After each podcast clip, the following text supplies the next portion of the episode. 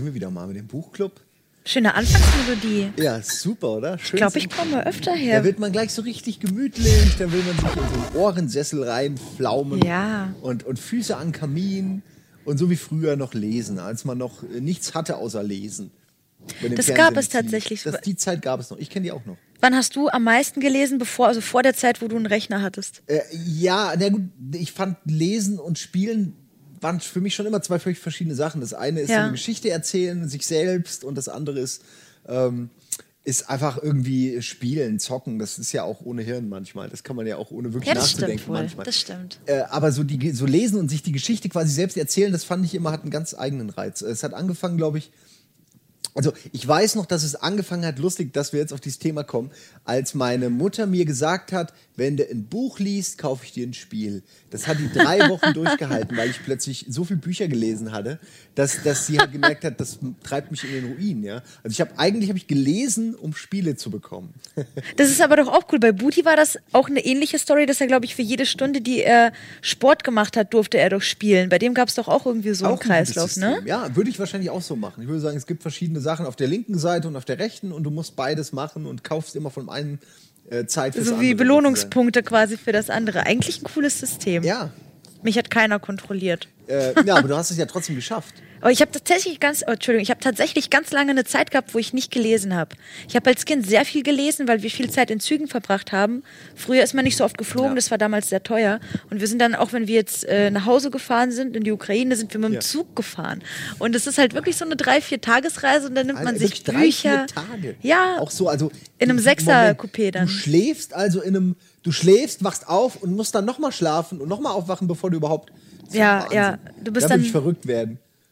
Mich Es ist so lustig. mit meinen Eltern immer an Wahnsinn gebracht. Eben zugequalmten Auto. Oh nein, und das Auto 18 ist aber- Stunden, davon die Hälfte im Stau. Ey, da wäre ich lieber mit dem Zug gefahren. Hauptsache man bewegt sich. Ja, du bewegst dich vor allem nachts, wenn die Mücken kommen. Dann bewegst du Ah, dich richtig fuck. viel. Also Okay. äh, separates Erlebnis. Aber da habe ich angefangen, auf jeden Fall sehr viel zu lesen in dieser Zeit.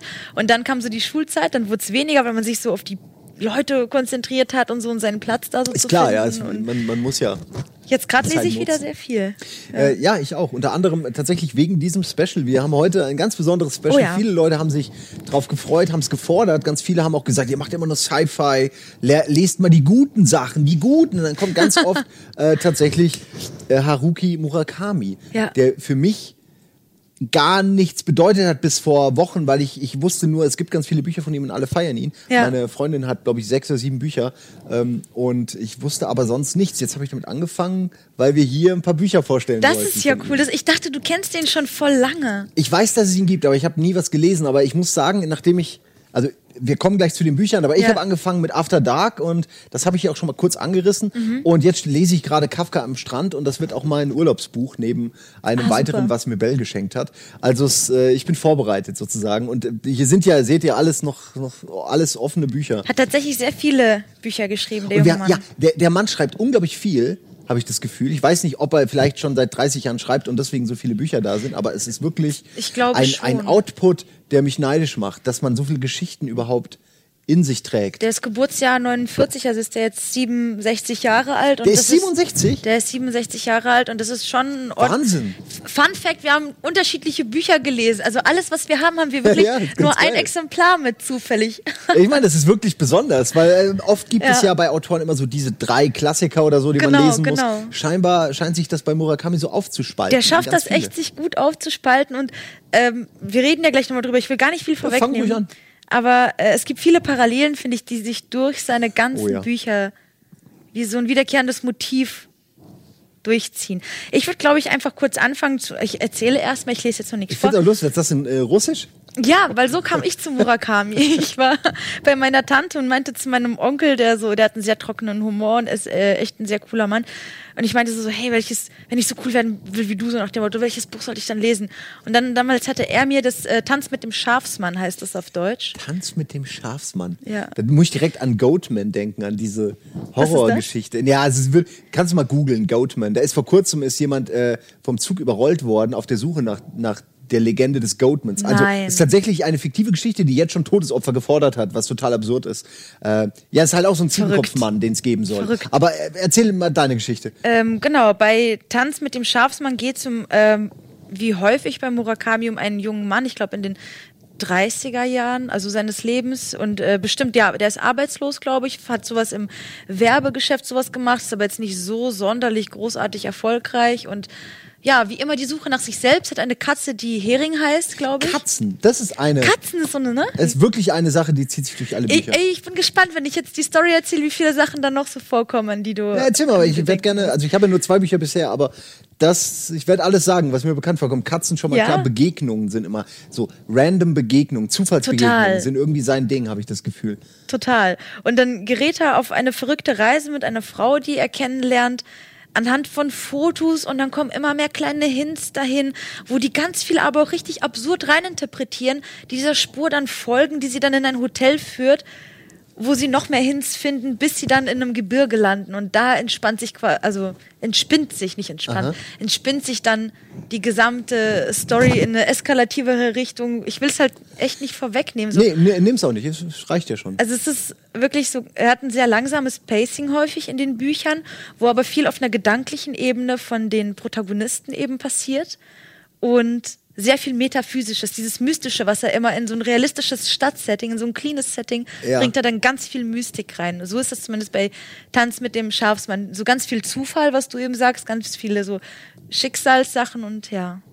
Ja, man liest auch immer, es wäre, also über Murakami, es wäre äh, sowas wie moderne Märchen. Und ich finde, das ist eine ganz gute Beschreibung, weil es hat so, es ist, es spielt in der Realität, aber ist Mhm. so den Kopf so ganz schief gehalten irgendwie. So, es ist nicht, es ist eindeutig irgendwas Besonderes in, sei, in seiner Welt Ja. immer am Start. Also es ist, Definitiv. die Leute reden nicht einfach nur, sondern da ist überall so bedeutungsschwangere, Total. mehr Doppeldeutigkeiten, Mehrdeutigkeiten. Man sucht nach der Metapher, man sucht irgendwie nach dem Bild, was eigentlich gesagt wird. Ja, so ein bisschen, hier ist auch irgendwann so ein bisschen Krimi drin, da geht es halt um Schafe, irgendwann geht es um Schafe und dann finden die heraus, okay, es geht um Schafe und in dem Hotel, in dem die sind, da lebte mal einer, der was mit diesen Schafen zu tun hatte, wo sie so ein Schaf auf dem Foto gesehen haben und dann stellt sich raus, das sind so besondere extra Zuchtschafe, die nur in diesem Zeitraum gezüchtet wurden und dann finden sie raus, wo das gewesen sein kann und dann reisen sie dahin. Also das ist wie so ein kleines Labyrinth, wo es alle paar Kapitel so ein paar Ecken weitergeht und du versuchst du die ganze Zeit über den Rand zu gucken und herauszufinden, wo willst du mich hinführen. Das ist schön gesagt. Das Gefühl habe ich auch oft bei, bei ihm, dass es so ein, dass die Reise eher das Ziel ist und nicht die, ja, dass es nicht auf einen Höhepunkt hinausläuft. Ich habe noch keinen, Ja. ich habe in After Dark habe ich durchgelesen, nicht einen Höhepunkt entdeckt. Also nichts, nichts, wo man sagt, das ist die Climax. Da ist jetzt irgendwie, da Genau. laufen alle Fäden zusammen, da kommt dann der eine mit dem anderen und dann kommt noch der dritte. Nee, einfach, teilweise treffen sich die Personen nicht, es läuft einfach aus. Die Geschichte ist nun zu Ende. Klappen Sie das Buch bitte zu. Und es ist faszinierend. Ja, aber ich Das habe das trifft's Gefühl wirklich gut, das manchmal. ist Ich, ich war nach After Dark fast ein bisschen. Jetzt komm, Entschuldigung, du, wir waren noch bei Erzähl deinem. ruhig gern. Ach, da ist, äh, da wir ist müssen ja auch so ein bisschen von einem Buch immer zum anderen kommen. Eben, aber und wir haben ja mal. viele Bücher. Nee, bei, ich weiß nicht, das war halt mein Einstiegsbuch, was ich auch gut als Einstiegsbuch in Murakami äh, empfinde. Ich hatte halt eben auch noch dickere, also ich hatte Mr. Aufziehvogel noch gelesen, aber das ist tatsächlich noch ein bisschen langsamer und ich finde es gut, dass äh, man vorher ein kürzeres Buch von Murakami gelesen hat, sodass man seinen Stil schon Mhm. mal kennt und weiß, so ist das, bevor man in ein längeres Buch von ihm einsteigt. Deswegen bei dir ist es, glaube ich, Es auch passt perfekt. sehr gut, Ja, es ja. war auch bei mir so. Ich, ich habe die ganzen Bücher gesehen, die sind alle sehr dick.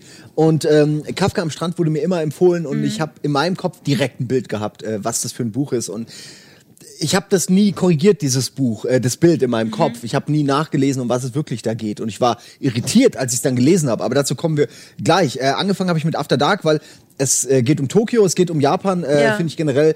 Das ist auch mit eines, ähm, so eines der Highlights seiner Bücher, dass es eben eine andere, für uns Wessis ist es so eine ganz andere Welt, äh, Asien. Ich frage mich, ob es für die Japaner, wenn sie Murakami lesen, so Ja. ist, als würden sie, wie wenn wir ein westliches Buch lesen, so von mich auch. ihrem Verständnis. das frage ich mich auch oft, ob die in der Übersetzung nicht auch viel gemacht wird von diesem Zauber. Das will ich jetzt Da habe ich aber, da, Ja? oh, tatsächlich, dazu kann ich echt tatsächlich was sagen. Weil es glaube, wirkt immer sehr, sehr geschwulstet alles. So ein bisschen, die, die, die haben so viel Respekt voreinander, wenn sie miteinander reden. auch wenn er über Liebe spricht oder über Zwischenmenschliches oder über den Liebesakt, dann äh, beschreibt er das mit ganz anderen Worten, als man das in einem westlichen Buch Exakt. kennt. Und ich bin Ja. mir mal hier, ich meine, ich glaube, es im Original auch, hat auch dieses Lyrische, das glaube ich schon. Mhm. Aber es ist auch manchmal liest es sich eher, und da sind wir jetzt bei After Dark, liest es sich wirklich wie Regieanweisungen. Also Mhm. ich habe hier Momente drin, wo ich echt, das habe ich auch schon mal bei meiner letzten Vorstellung gesagt, wo ich echt am Verzweifeln war, ob das jetzt gut ist oder ob ich, ob ich das gut finde oder scheiße, weil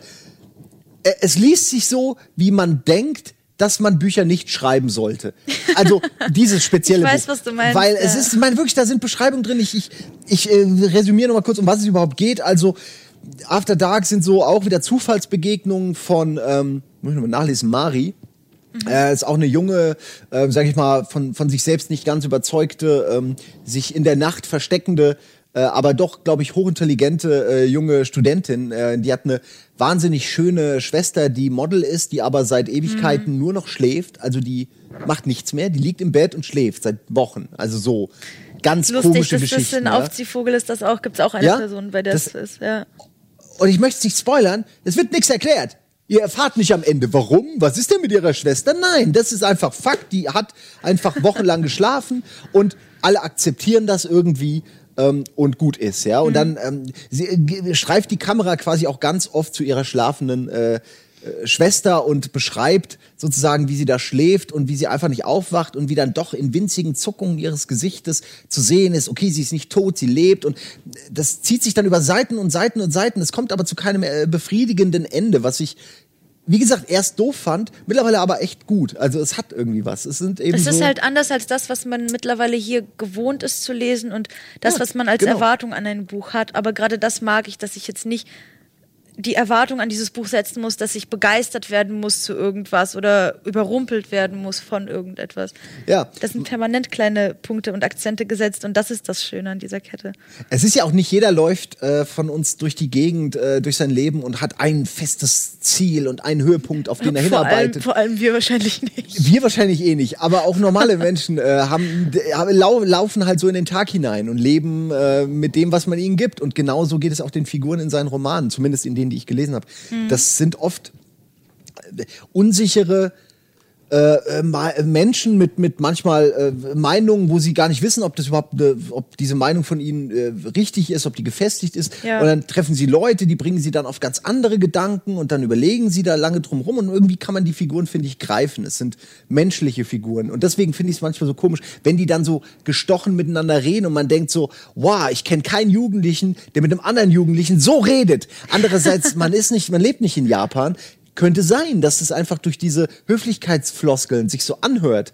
Ähm, ich kann es aber nicht sagen. Ich, wüs sind, ich wüsste es auch wirklich gerne, wie das so ist. ja, da treffen so wirklich meine, meine Vorurteile über, über Japan, treffen so ein bisschen ähm, mit, mit diesen ganzen Geschichten dann aufeinander und man weiß nicht so genau, ob man vielleicht auch eine Menge Vorurteile hat oder Vor Vorstellungen, wie etwas abläuft in, in Japan. Ja. Und dann ist es ganz anders.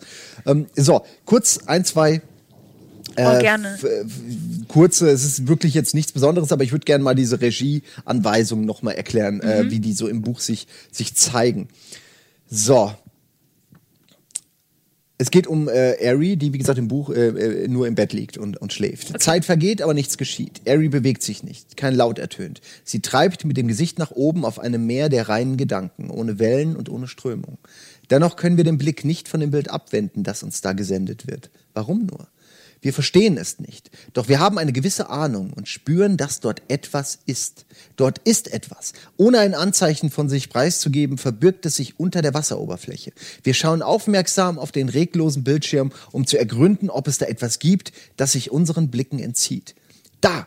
Eri Asais Mundwinkel scheint sich ganz leicht bewegt zu haben. Nein, eine Bewegung kann man es eigentlich nicht nennen. Ein kaum merkliches Zucken vielleicht. Vielleicht hat auch nur der Bildschirm geflimmert. Dazu muss man sagen, dass ihr Fernseher in ihrer in ihrem Zimmer angegangen ist und man da dasselbe Bett sieht, auf dem sie gerade schläft, in diesem Fernseher, der einfach angeht und sie ist aber nicht da. Und dann gibt's einen Moment und plötzlich ist sie im Originalbett nicht mehr und liegt im Fernseher und da wacht sie dann auf und Das kommt ja nicht mehr raus. Nur mal so, das ist jetzt kein großer Spoiler, aber Okay. das sind so die, die Art von Wendungen, die das plötzlich nimmt, ja. Nur so, äh, so, jetzt kurz nochmal diese Regie-Nummer. Äh, allmählich genügt es uns nicht mehr, passiv von unserer Seite aus auf den Bildschirm zu schauen. Wir wollen das Innere jenes Zimmers unmittelbar mit eigenen Augen sehen. Wir wollen Aries leichte, Aries leichte Bewegungen, die vielleicht auf eine Bewusstseinsregung hindeuten, aus größerer Nähe in Augenschein nehmen. Konkreter versuchen, deren Bedeutung zu ergründen. Spontan beschließen wir, auf die andere Seite des Bildschirms hinüber zu wechseln. Da wir fest entschlossen sind, ist das nicht so schwer. Wir können, aus unserem, wir können uns aus unserem Körper lösen, ihn zurücklassen und zu einem ideellen Blickpunkt ohne Materie werden. Das muss man jetzt wirklich erstmal, da wird der Leser angesprochen. Und das muss man ja auch echt wirklich erstmal, okay, hätte man noch einfacher sagen können, ja. Also man, Aber das ist doch irgendwie auch geil. Genau, natürlich, das ist das Geile dran. Aber irgendwie denkt man eigentlich auch unnötig. Du musst es, er erklärt es auch noch ungefähr 25 Mal. Dies ermöglicht dies ermöglicht es uns, jede Mauer zu durchqueren und die tiefsten Abgründe zu überfliegen. Wir werden praktisch zu einem reinen Punkt und durchdringen den Fernsehschirm, der die beiden Welten trennt. Wir wechseln von dieser auf jene Seite über. Bei unserer Reise durch Mauern und über Abgründe verzerrt sich die Welt, reißt auf, bricht und löst sich völlig auf. Alles verwandelt sich in puren, feinkörnigen Staub und zerstiebt in alle vier Richtungen. Kurz darauf formt sich wieder eine Welt. Eine neue Wirklichkeit umgibt uns. All dies geschieht während eines Wimpernschlags. So, er hat schon wirklich was Lyrisches und irgendwie was Märchenhaftes. Also kann man nicht anders sagen, finde ich. Ist dir das aufgefallen? So gleich der erste Satz, den du vorgelesen hattest mit den Wellen und so. Ich habe ganz viele mhm. Seiten, ähm, jetzt weniger in diesen Romanen, glaube ich, aber also in diesen romantischen Geschichten, aber bei Mr. Aufziehvogel habe ich ganz viele Seiten, die eingeklappt sind, weil ich da irgendwo äh, dieses Bild so schön fand, was er da beschrieben hat, oh, dass ja, ich mir dachte, ja. ich habe richtig Bock, das zu malen. Wenn er irgendwas über irgendwelche Laternen und Lichtpunkte, gerade sowas erklärt, ist das immer so bildhaft und dass man es sich, ja, dass man es einfach festhalten möchte und sagen möchte, ja, das ist etwas, das spiegelt gerade entweder meine Lebenssituation wieder oder so eine Einstellung, die man manchmal so hat und man möchte sich daran erinnern. Fand ich echt schön. Ja, es sind schöne, ja, auf diesem Roadtrip. Ich, ich muss auch immer denken. Ist grade, das ein Roadtrip bei ähm, After Dark? Also das hier tatsächlich ist mehr ein Roadtrip. Äh, auch bei Kafka am Strand, da komme ich später zu, habe ich ausgeführt, ist ein Roadtrip. Ist ganz komisch. Äh, er hat immer diese. Dieses Wand, dieses Fortbewegen, Wandern und. Ja, es ist immer Bewegung. Also mhm. manchmal sitzen Leute auch, aber zwischen den, man hat immer diese Stellen, diese Flicken, äh, wo eine Situation geschildert wird, wie du sagst, wie so ein Gemälde, es ist irgendwie schön, zwei Leute reden miteinander mhm. oder irgendeine Situation geschieht und es wird wunderschön beschrieben und dann zerfasert es und, oder er geht woanders hin und dann gibt's die nächste wunderschöne Begegnung ja. oder den schönen Dialog oder auch einen Gedanken oder auch nur was jemand sieht, eine Beschreibung davon. Und es sind immer diese Inseln. Und genau, dazwischen genau. ist so ein genau. bisschen roter Faden, aber total leicht. Und, und du wirst nicht hin und her geschmissen, genau. sondern du wirst halt geführt. Du weißt, da war ein Weg von dem Punkt, wo wir vorher waren, zu dem, wo wir. Wir, wir beschreiben das so abstrakt, aber so fühlen sich diese ja, Bücher es halt ist, an. Es ist wirklich so. äh, eine kurze äh, Vorlese-Action möchte ich noch machen. Ich habe das Buch, wie gesagt, schon mal vorgestellt, vorgestellt. Es passiert auch nicht viel. Es sind einfach Geschichten, die in der Nacht passieren in Tokio mhm. mit äh, Menschen, die ganz normal sind. Bis auf jetzt vielleicht Ari, die halt viel schläft so. Ja. Aber auch sie ist eigentlich von ihrer Beschreibung ein ganz normaler Mensch, der einfach was Außergewöhnliches passiert. So, ähm, und jetzt reden gerade Grille, ich weiß gerade nicht, Grille ist, glaube ich, so ein Posaunist, der ein bisschen verliebt ist in sie, also äh, in, in, in, in, in, in Mari, also okay. die äh, nicht so, wird nicht als so schön beschrieben. Ähm, also das, äh, wie heißt es, hässliche Entlein nicht, aber die unscheinbare Schwester mhm. sozusagen. Ja? Mhm. Äh, so, und die reden über alles Mögliche und jetzt auch über, ähm, weiß gar nicht genau. Naja, gut, egal, ich lese mal vor. Einfach der Satz ist schön. Ich frage mich, ob die Erinnerung für uns Menschen nicht der Kraftstoff ist, von dem wir leben. Ob diese Erinnerungen wirklich wichtig sind oder nicht, ist für das Weiterleben nicht von Bedeutung. Sie sind nur der Brennstoff. äh, Zeitungsausschnitte, philosophische Texte, schmutzige Bilder, ein Bündel 10.000 Yen-Scheine. Wenn man sie ins Feuer wirft, sind sie alle nur Papier. Während das Feuer sie verzehrt, denkt es nicht, oh, das ist ja Kant oder aha, ein Artikel aus der Yomiuri Zeitung oder wow, tolle Brüste. Für das Feuer sind das alles nur Papierschnipsel. Genauso ist es mit Erinnerungen. Bedeutsame Erinnerungen, weniger bedeutsame und solche, die überhaupt keinen Sinn haben. Alle sind sie nur Brennstoff, ohne Unterschied. Und so geht's äh, immer weiter ein. Okay, weil es mir auch gerade so gut gefällt, noch ein Satz dazu. Mhm. Grille nickte kurz vor sich hin, dann fährt sie fort. Und wenn ich diesen Brennstoff nicht hätte, keine Schubladen voller Erinnerungen, wäre ich sicher von meiner Vergangenheit abgetrennt. Ich wäre einsam zusammengekauert an irgendeinem schäbigen Ort gestorben. Nur weil ich immer wieder alle möglichen Erinnerungen hervorkrame, wie unbedeutend sie auch sind, kann ich diesen Albtraum von einem Leben fortführen. Das heißt, weiterleben, selbst wenn ich manchmal denke, dass es nicht mehr geht. Ich merke gerade, es ist nicht der Posaunist, sondern ähm, es ist die Bedienstete eines Love Hotels, die auch dann wiederum Kontakt äh, trifft. Die kennen sich zufälligerweise alle untereinander Mhm. äh, am Ende des Buches. Ähm, ja, Äh, da kann man ewig drüber nachphilosophieren, ob da wie viel Wahrheit darin steckt. Aber es ist ein Ansatz, wo du sagen kannst, so, okay, ich, ich denke jetzt überhaupt erstmal drüber Ja. nach. Es ist etwas, was dir einen Denkansatz, genau. Zum Und es ist schön anregt. geschrieben. Es hat echt eine, es hat echt eine Lyrik. Ich wünschte, ich könnte äh, Japanisch, damit ich das im Original lesen kann, tatsächlich. Da habe ich tatsächlich, ich glaube, von dem, was ich jetzt als nächstes mit habe, ich Ja. glaube, es war Gefährliche Geliebte oder Naokos Lächeln. Ich bin mir nicht mehr sicher, bei welchem der Bücher das so war.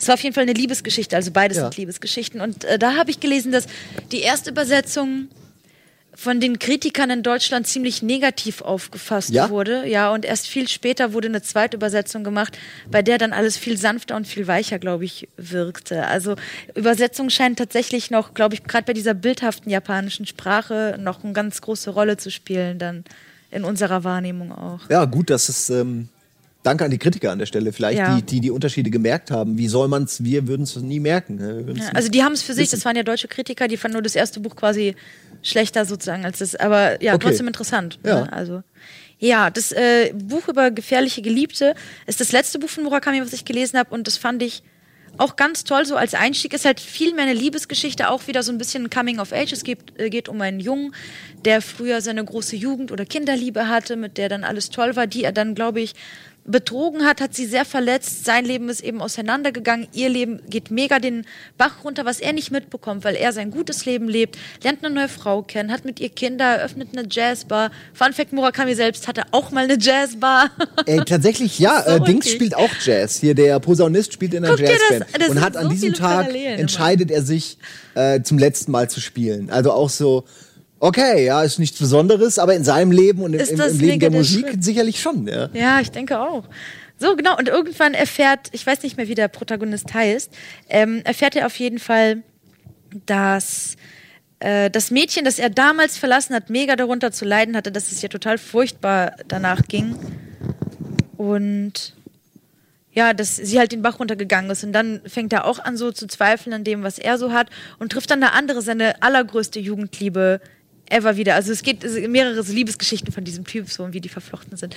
Und trifft die wieder und steht dann quasi vor der Wahl, seine Frau zu verlassen, aber seine große Lebensliebe quasi für sich zu haben.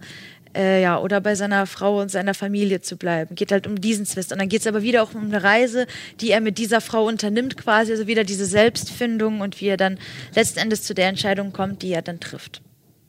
Oh, aber immerhin scheint es ja am Ende immerhin eine Entscheidung zu geben. Also allein das ist ja schon Aber- fast ein, äh, ist ja fast ein Twist. Ich erinnere mich, für ja Murakami, ein- richtig. ja.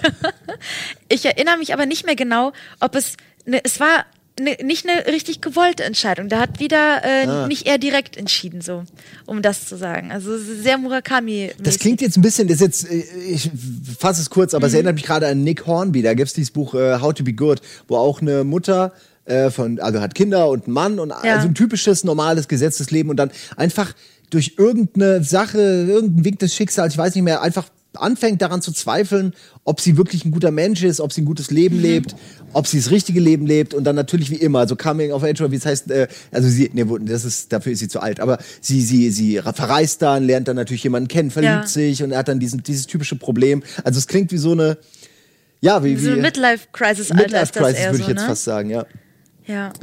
Also ist, äh, was ich schön finde, er kann äh, ganz viele verschiedene Figuren unterschiedlichen Alters, unterschiedlicher Herkunft, äh, finde ich sehr, sehr glaubwürdig beschreiben, sodass man jetzt nicht das Gefühl hat, der kann, also bei King habe ich manchmal das Gefühl, der kann nur über Autoren schreiben. Weil das ist alles, was er kann, ja. Habe ich manchmal das Gefühl. Und über wahnsinnige Christen. Das sind die zwei Lieblingsthemen von ihm. Aber bei Murakami, der, kann, glaube ich, über alles schreiben. Also, Er könnte über alles schreiben, aber trotzdem, guck mal, du hast immer dieses wiederkehrende Motiv von diesem ungefähr 30 bis Mitte 30 Jahre alten Kerl, der meistens arbeitslos ist oder gerade am Scheitern ist, der gerade kurz nach einer Trennung ist oder so mitten in dieser Trennung drin steht.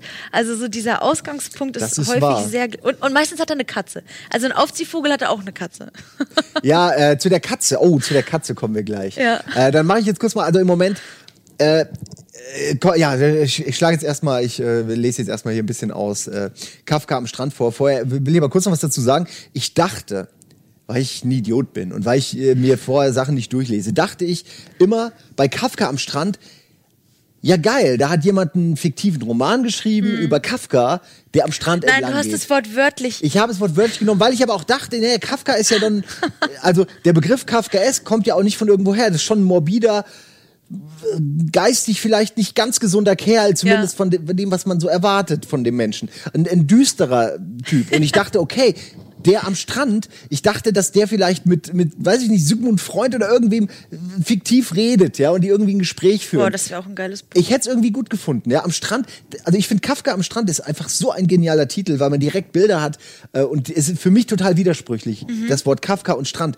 Und dann lese ich das Buch und mir fällt wie Schuppen von den Augen, ich komme mir vor wie der dümmste Mensch der Welt und die Hauptfigur heißt halt einfach Kafka. Also, und es ist noch nicht mal sein richtiger Name. Ähm, äh, Originalnamen weiß ich aber auch nicht mehr. Es ist einfach jemand, der sich Kafka nennt. Ja. Kafka Tamura und ist ein junger äh, Ausreißer, der, ich glaube, er ist 14 oder 15. Auf jeden Fall ist er in dem Alter, wo er denkt, jetzt muss ich abhauen, Oh, ist ist, die letzte ziemlich, Chance. ist der der Protagonist oder wird er noch älter im Buch? D- äh, Da ich noch Ah, nicht du so viel gelesen so habe, ich weit, bin ne? jetzt hier im Moment, also äh, ich bin wirklich noch nicht weit. Ich habe 80 Seiten, also Ah, okay. ich habe gerade erst angefangen, bin aber schon emotional involviert tatsächlich, denn äh, dieser Kafka hat wohl irgendwelche extremen Probleme äh, mit, mit seinen Eltern, beziehungsweise seine Mutter ist wohl weg oder tot. Ich glaube tot, ich weiß es gerade nicht genau. Seine, ähm, äh, sein Vater ist irgendwie wohl, äh, ja, er ist da, aber auch nicht. Also ein extrem passiver Mensch, der scheinbar sich nicht um ihn kümmert und auch äh, kein Interesse an ihm hat. Okay. Und es scheint, er scheint ein, also Kafka selbst scheint auch ein sehr reservierter, schüchterner, unsicherer, aber gleichzeitig äh, wirklich gefühlt doch vom Lesen her hochintelligenter äh, junger äh, Mann zu sein, der einfach entscheidet, nee, ähm, ich, ich muss jetzt abhauen äh, und das ist die letzte Chance, mein Leben zu verändern, denn mit 15 traue ich mich vielleicht nicht mehr und dann bin ich auch zu, zu Verrückt. fest im Leben und dann, ohne dass es wirklich Sinn ergibt, äh, haut er ab und hat das wohl auch von langer Hand geplant. Und dann fängt eben wieder ein Roadtrip an, der unterbrochen wird von Zufallsbegegnungen und bisher noch nicht ganz in die restliche Story eingewobenen Stücken, also äh, Stücksätzen. Also ich kann es manchmal noch nicht sagen. Es gibt eine, es gibt eine Stimme, die spricht in Großbuchstaben, die scheint äh, in ihm zu wohnen. Es scheint so ein bisschen so eine Schizophrenie zu herrschen äh, oder äh, irgendeine Form von Geisteskrankheit. Ähm, äh, zumindest weiß man es nicht. Es geht um eine Prophezeiung, von der diese Stimme spricht und dass er sich der nicht entziehen kann. Oh, Und da wird bestimmt voll vieles noch auf einmal passieren und wahrscheinlich eine Parallelhandlung später auftauchen. Das so. könnte sein, ja. Es gibt auch eine äh, so eine wissenschaftliche Befragung äh, über eine Schulklasse, die plötzlich also über die Lehrerin einer Schulklasse, die sind irgendwie in den Wald gegangen, um äh, da irgendwie Essen zu sammeln. Und es ist, äh, spielt halt, also die Zeit, in der diese Schulklasse ähm, äh, aktiv wird, ich will jetzt nicht alles spoilern, ähm, er ist halt irgendwie in der Vergangenheit. Also ich glaube, äh, so äh, Ära des, des Zweiten Weltkriegs oder so. Und dann Ja. sehen sie irgendein Flugzeug an der Luft und plötzlich fangen alle Kinder an, bewusstlos zu werden. Aber nicht bewusstlos, sondern sie fallen einfach in, wieder in so einen tiefen Schlaf Ja. und äh, liegen dann einfach mit offenen Augen auf diesem Waldboden. Und dann ist dann natürlich die Lehrerin mit ihren 30 Kindern ganz alleine und läuft natürlich zurück und holt Leute. Und äh, dieser Fall wird quasi aufgearbeitet äh, von so einer Untersuchungskommission. Wachen die wieder auf oder? Ja, wie gesagt, ich will jetzt auch nicht so nicht? mit spoilern. Okay. Das, das hat alles, hat alles irgendwie wohl einen größeren äh, Sinn, nur ich habe ihn Mhm. noch nicht ganz ergründen können. Aber das gehört wohl alles zusammen. Aber ich kann es noch nicht, ich verstehe nicht in welchem, weil der Junge hat damit nichts zu tun. so voll. aktuell. Ja, erzähl du erstmal, lies erstmal vor. Genau, Entschuldigung, auch wenn ich gerade so, Nein. so viel rede, aber Was? und äh, dann sind wir jetzt bei der Stelle, die mir, die mir, also am Anfang war ich unsicher, ob mir das gefällt.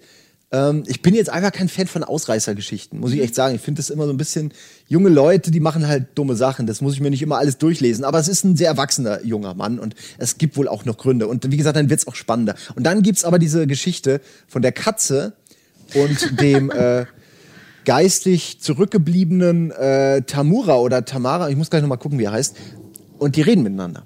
Also da ist plötzlich dieser Mann, der spricht sehr seltsam und er spricht eine Katze an. Und die Katze spricht zurück.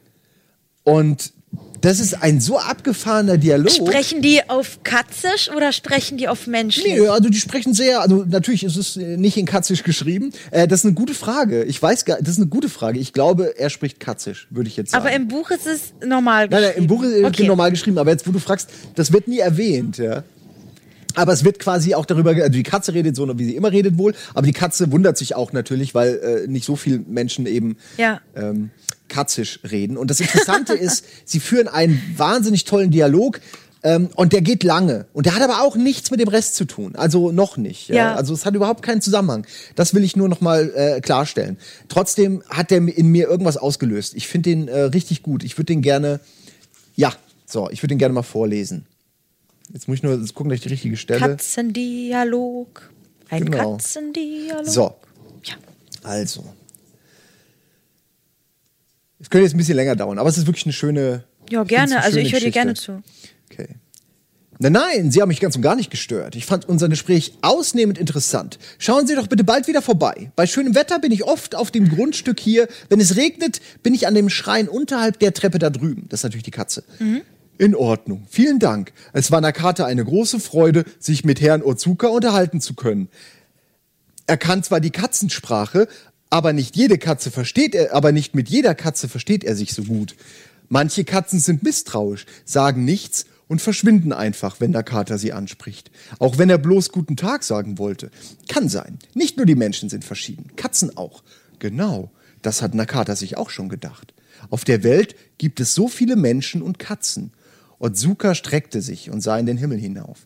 Die Nachbar Nachmittagssonne tauchte den Bauplatz in goldgelbes Licht. Ein bisschen sah es auch nach Regen aus, wie er es vorhergesehen hatte. Sie sagten doch, dass Sie als Kind einen Unfall hatten und deshalb nicht besonders hell im Kopf sind. Ja, genau. Nakata war damals neun. Was war das denn für ein Unfall? Es war. Nakata kann sich überhaupt nicht daran erinnern. Es wird erzählt, es war so etwas wie ein Fieber, für das keiner den Grund wusste. Nakata soll drei Wochen lang bewusstlos gewesen sein. Die ganzen drei Wochen hat Nakata im Krankenhaus im Bett gelegen und am Tropf gehangen. Als Nakata wieder zu sich kam, hatte er alles vergessen, was bis dahin gewesen war. Vater, Mutter, Lesen, Rechnen, seine Adresse, sogar seinen eigenen Namen hatte Nakata vergessen. Wie wenn jemand den Stöpsel aus der Badewanne zieht, ist aus seinem Kopf restlos alles ausgelaufen. Vor dem Unfall soll Nakata gut in der Schule gewesen sein, aber irgendwann fiel er um und als er wieder aufwachte, war er dumm. Mutter ist schon lange tot, aber sie hat deshalb viel geweint. Sie musste weinen, weil Nakata so dumm geworden war. Vater hat nicht geweint, aber er war immer böse. Oh, da muss ich fast weinen, Entschuldigung. Oh nein. Ah. Jetzt will ich wirklich kurz mal. Ah, Okay. Aber stattdessen haben sie die Katzensprache gelernt. Ja, genau. Aha. Außerdem ist Nakata kerngesund und war noch nie krank. Keine Zahnschmerzen, keine Brille. Soweit ich sehen kann, sind sie auch nicht dumm. Wirklich? sagte Nakata verdutzt. Aber Herr Otsuka, Nakata ist schon über 60. Über 60. Und er ist daran gewöhnt, dumm zu sein. Alle sind daran gewöhnt. Auch ohne Straßenbahn zu fahren kann man leben. Vater ist tot und kann mich nicht mehr schlagen. Mutter ist tot und weint nicht mehr. Wenn jetzt plötzlich einer zu Nakata sagt, du bist nicht dumm, dann ist das ein Problem für Nakata. Wenn er jetzt doch nicht dumm ist, bekommt er vielleicht keine Unterstützung mehr vom Herrn Gouverneur und kann nicht mehr mit dem Sonderausweis Bus fahren. Was soll Nakata antworten, wenn Herr Gouverneur schimpft, weil er gar nicht dumm ist? Am besten, Nakata bleibt weiter dumm. Was ich sagen will ist, dass Dummsein nicht ihr Problem ist, sagte Otsuka mit ernstem Gesicht. Ach wirklich? Ihr Problem, meine ich wenigstens, besteht darin, dass ihr Schatten irgendwie schwach ist, oder? Das ist mir gleich aufgefallen, als ich sie sah. Der Schatten, den sie auf den Boden werfen, ist nur halb so dicht wie bei normalen Menschen. Ja. Wissen Sie, ich bin so jemandem schon mal begegnet. Nakata, stott, Nakata starrte Otsuka mit offenem Mund an. Sie meinen, Sie haben schon einmal einen Menschen gesehen, der wie Nakata ist? Ja, deshalb war ich auch gar nicht so überrascht, als Sie mich angesprochen haben. Wann ist das gewesen? Vor sehr langer Zeit, als ich noch ganz jung war. Aber an das Gesicht, den Namen, den Ort und die Zeit erinnere ich mich nicht mehr. Wie gesagt, wir Katzen haben für solche Dinge kein Gedächtnis. Ja, aber es schien, als wäre der Schatten dieser Person zur Hälfte verloren gegangen. Er war ebenso dünn wie bei Ihnen. Das ist auch so geil. Guck mal, das waren jetzt, wie lang war das? Zwei Seiten Es ist und da ist einfach- eine Welt passiert gerade. Er ist wirklich richtig, richtig, richtig gut. Richtig, richtig gut. Also hier, spätestens hier habe ich mich äh, echt in, in, äh, in einfach den Schreibstil verliebt, weil es war einfach keine Aber ich glaube, Ahnung. das leih ich mir von dir aus, wenn du damit fertig Ja, ich muss es wirklich erst noch fertig lesen. Ich bin leider ein, Sonst im hol ich Moment ein das. Mhm. sehr langsamer Leser. Aber ähm, das hat mir echt viel, viel gegeben. Ich weiß auch nicht. Oh, wir haben Oh, weniger oh, Zeit. haben gar Gut, dann keine Zeit äh, stell du doch das andere Buch vor. Also, ich Kampf sag's aber in zwei Worten, weil wir. wir Nein, uns lass dir ruhig noch fünf Minuten Zeit. Du musst jetzt Ja? gar nicht hetzen. Du hast dir eine Stelle rausgesucht zum Vorlesen. Ach, die so müssen viel wir Zeit gar nicht so sein. dringend vorlesen. Also ich kann äh, kurz erzählen, Mura Haruki Murakamis Mr. Aufziehvogel, auch ein Roman von ihm. Und äh, ich fand es sehr gut, allerdings hat er ein wirklich viel langsameres Pacing als Tanz mit dem Schafsmann und Gefährliche Geliebte. Also da müsst ihr echt ein bisschen lange Atem mitbringen, falls ihr das lesen wollt. Außerdem gibt es ganz viele Storylines und man weiß, die eine historische Storyline, die irgendwo in der Vergangenheit spielt.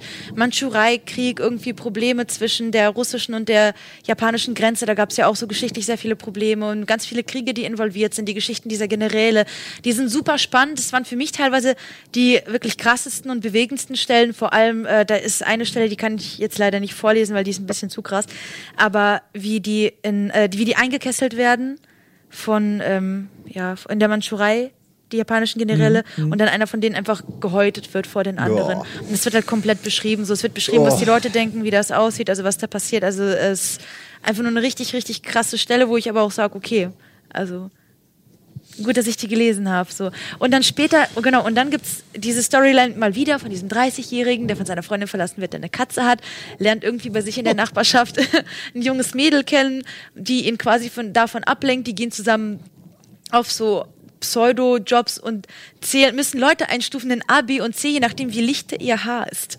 Und dann später geht er auch immer durch die Stadt und denkt sich, das wäre definitiv eine C.